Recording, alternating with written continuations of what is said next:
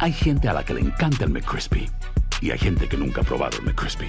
Pero todavía no conocemos a nadie que lo haya probado y no le guste. Para pa pa pa. Buenos días, estas son las noticias en un minuto.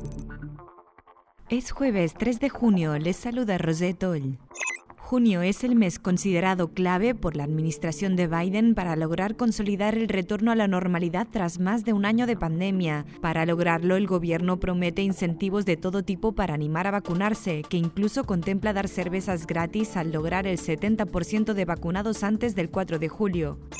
En Nicaragua, la candidata opositora Cristina Chamorro fue puesta bajo arresto domiciliario. Chamorro ha sido acusada de lavado de dinero, denuncia por la que el juez la ha inhabilitado para las elecciones de noviembre, en las que el presidente Daniel Ortega busca una nueva reelección. En los últimos seis años, al menos 1.059 latinos fueron abatidos por la policía, según registros de The Washington Post. Según la base de datos Mapping the Violence, los hispanos son abatidos en un porcentaje mucho mayor que los blancos en 24 de las 50 ciudades más grandes del país.